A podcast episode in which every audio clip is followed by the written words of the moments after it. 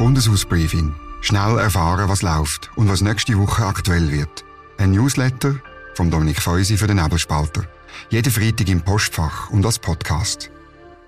Willkommen zum Bundeshausbriefing Nummer 3 vom Nebelspalter. Mein Name ist Dominik Feusi.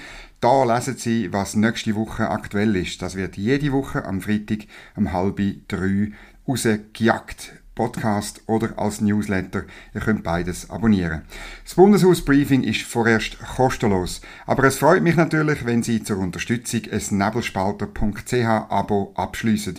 Aufgrund von der 500. Sendung von unserem erfolgreichen Podcast Bern einfach gibt's das Jahresabo jetzt für 89 Franken 50 statt 179 Franken. Das ist 50% Rabatt. Gut, gehen wir in die heutige Sendung. Das gibt diese Woche zu reden. Natürlich, Credit Suisse ist Thema der Woche.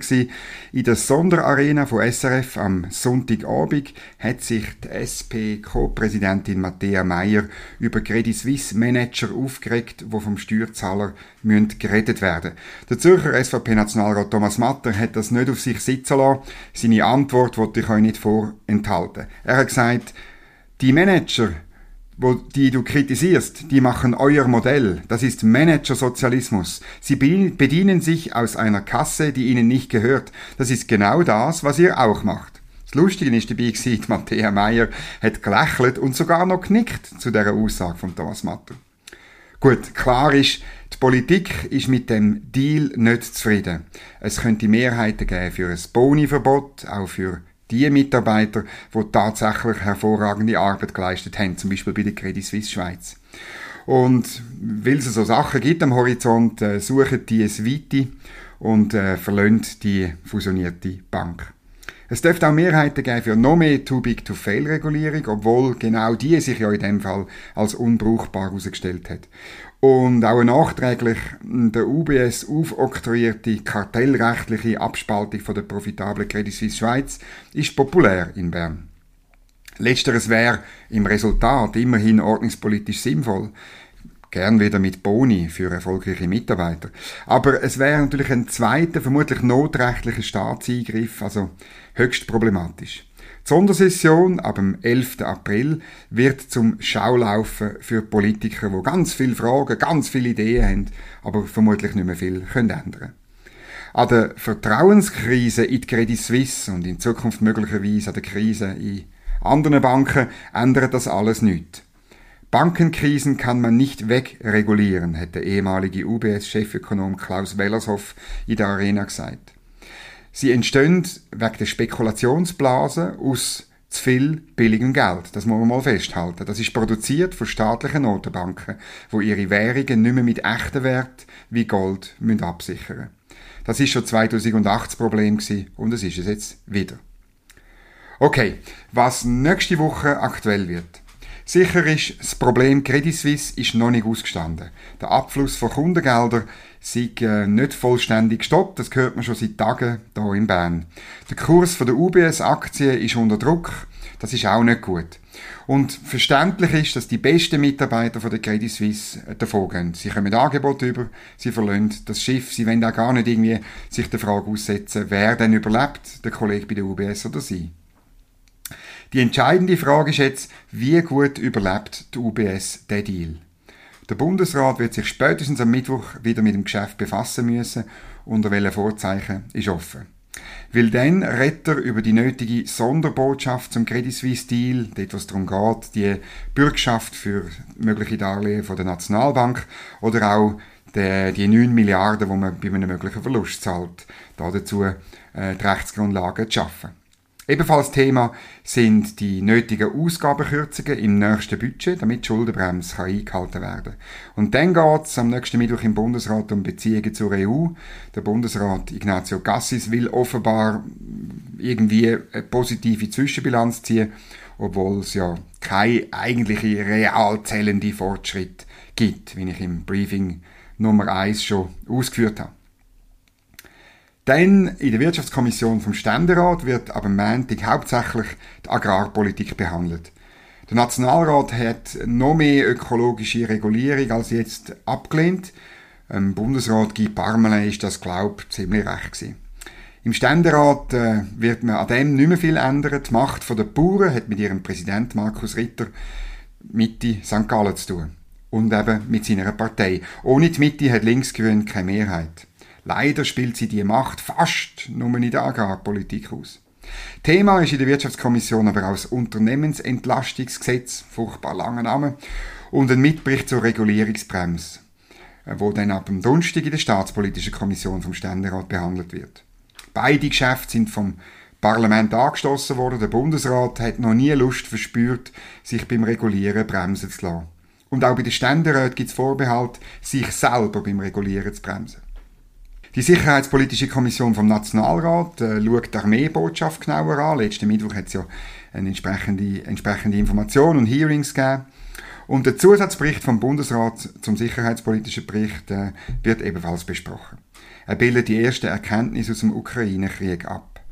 Der Ständerat hat jedoch noch einen zusätzlichen Bericht über die Stärkung der Verteidigungsbereitschaft ähm, verlangt und es ist auch durchgekommen im Ständerat. Der muss jetzt an sich gemacht werden bis im August. Bundesrätin Viola Amherd. Sie will nicht als Gegnerin von der Verteidigung dastehen, aber Freude aus dem Druck aus dem Parlament hat sie und ihre Entourage trotzdem nicht unbedingt. Darum muss man auch auf sie Acht geben. Ähm, ich nehme an, die Armeebotschaft geht ohne Änderung durch die Kommission, aber wie argumentiert sie, wenn es um den weiteren zusätzlichen Aufwuchs Richtung Verteidigungsbereitschaft geht? Und insbesondere, wie argumentiert sie parallel, wenn es am Mittwoch ums Geld geht, ums Budget im Bundesrat? Und dann achte ich auf Franziska Roth und Priska Seiler-Graf, die beiden SP-Politikerinnen, die ich beide schon mal bei mir bei Fäuse Federal hatte. Sie betonen seit dem Ausbruch vom Krieg, wie ernst es ihnen mit einer glaubwürdigen Armee ist und wie veraltet die Forderung aus ihrem Parteiprogramm von der SP, wo ja immer noch drin steht, man müsste die Armee abschaffen. Die Armeebotschaft ist ein erster Test für die, ich sage jetzt, Kehrtwende. Die Umweltkommission vom Nationalrat wird sich über das Raumplanungsgesetz zweite Etappe RPG 2 bügen. Das ist eine riesige Vorlage, etwa so groß wie der äh, Mantelerlass in der Energie. Da geht es ums Bauen außerhalb der Bauzone. Es ist ein Regulierungsmonster aus dem linksgrünen Bundesamt für Raumordnung ARE. So nennt sich das, komische Abkürzung. Die Vorlage betrifft vor allem Bauern und ähm, sie hat schon eine lange Geschichte hinter sich. Im Dezember 2019 ist sie vom Nationalrat gar nicht behandelt worden. Also die Mitte hat mit den Bürgerlichen für sogenannten Nicht-Eintreten gestimmt. Warum? Habe ich schon gesagt. Bauern heisst Markus Ritter, Mitte, sorgt dafür, dass die Mitte mit den Bürgerlichen stimmt und dann kommt es eben gut. Der Entscheid ist nach der grünen Welle bei den Wahlen ein Schock für die SP und für die Grünen und ehrlich gesagt für viele Journalistenkollegen. Der Ständerat hat die Vorlage jetzt völlig neu aufgeleistet. Äh, es gibt Ausnahmen für die Landwirtschaft, es gibt Ausnahmen für den Tourismus und er hat die Vorlage mit der Landschaftsinitiative verknüpft, die noch radikaler wäre. Richtig glücklich ist man im Nationalrat aber noch nicht. Es geht vor allem noch so um die Pflicht von Rückbau von nicht gebrauchten Bauten außerhalb der Bauzone. Äh, das könnte noch weitere Entschärfungen geben. Ebenfalls Thema wird äh, das Verbandsbeschwerderecht sein. Einerseits bei Anlagen zur Produktion von erneuerbaren Energien. Das ist ja schon in dem Mantelerlass ein Stück weit drin. Aber interessanter finde ich einen Vorstoß ähm, von Philipp Pregi, Fraktionschef von der Mitte, wo das Verbandsbeschwerderecht generell bei kleinen Projekten einschränken will. Ich achte auf den Bundesrat Albert Rösti, eben die riesige Revision vom Raumplanungsgesetz ist das zweite große Geschäft von ihm als neuer Bundesrat. Ähm, die ursprüngliche Vorlage ist vom Tisch. Er hat also den Spielraum, das Geschäft zusammen mit den Ständeräten äh, und den Nationalräten weiter zu entschärfen. Die Mitte-Nationalräte sind ebenfalls interessant. Äh, beim Mantelerlass haben sie fast durchgehend mit SP und Grünen gestimmt. Aber bei den Wahlen, wenn sie zwar eben einerseits mit einem pointierten Linkskurs Stimmen in der Agglomeration holen, gleichzeitig, wenn sie die letzten Bauern in der Partei nicht vergraulen, der Spagat, der könnte interessant werden und wieder für Frust bei SP und Grünen sorgen. Ja, was sonst noch läuft. Äh, die Finanzkommission vom Nationalrat äh, nimmt am Donnerstag ähm, den Nachtragskredit zum Budget 2023 ähm, unter die Lupe. Der ist aber, wird aber erst am Mittwoch vom Bundesrat beschlossen. Es ist ein bisschen brisant, weil er äh, muss dort, äh, der Bundesrat muss dort Geld reintun, wo noch der Uli Maurer, der Bundesbeamte, versprochen hat, nämlich einen Teuerungsausgleich von 2,5 Prozent statt nur die budgetierten 2 Prozent.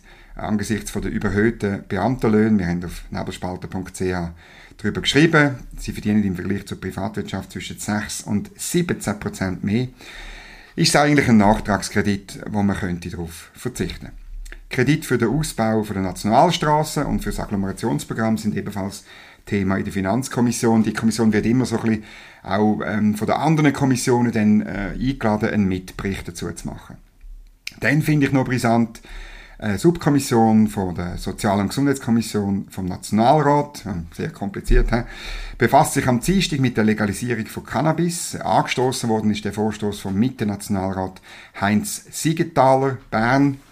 Der Vorstoß will die Freigabe für den Konsum und äh, ermöglichen. Das ist äh, ein Thema, das es eigentlich seit 20 Jahren gibt. Der Kanton Bern will da mit einem Pilotversuch vorangehen. Gleichzeitig will er, und das ist wichtig für den Heinz Siegenthaler, der nicht mehr so ein junges Semester ist, dass Minderjährige von den psychoaktiven Drogen geschützt werden. Ich habe mich ein bisschen gefragt, angesichts äh, von der einfachen Erreichbarkeit von Cannabis heute, fragt man sich, wie denn das genau soll geschehen. Aber ähm, können wir gespannt zuschauen. Das sind die wichtigsten Themen von der nächsten Woche. Heute vom Freitag, 24. März ausgeschaut.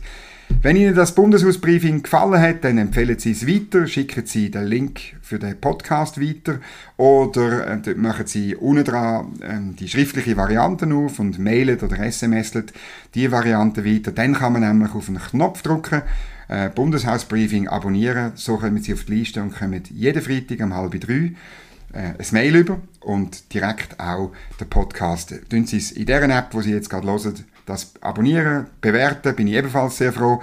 Hat es Ihnen gefallen? Bringt euch das etwas? Ich probiere es möglichst auch informativ zu halten, so dass man Leute, die interessiert sind an der Politik oder vielleicht selber eine Rolle spielen, gut informiert in die nächste Woche gehen.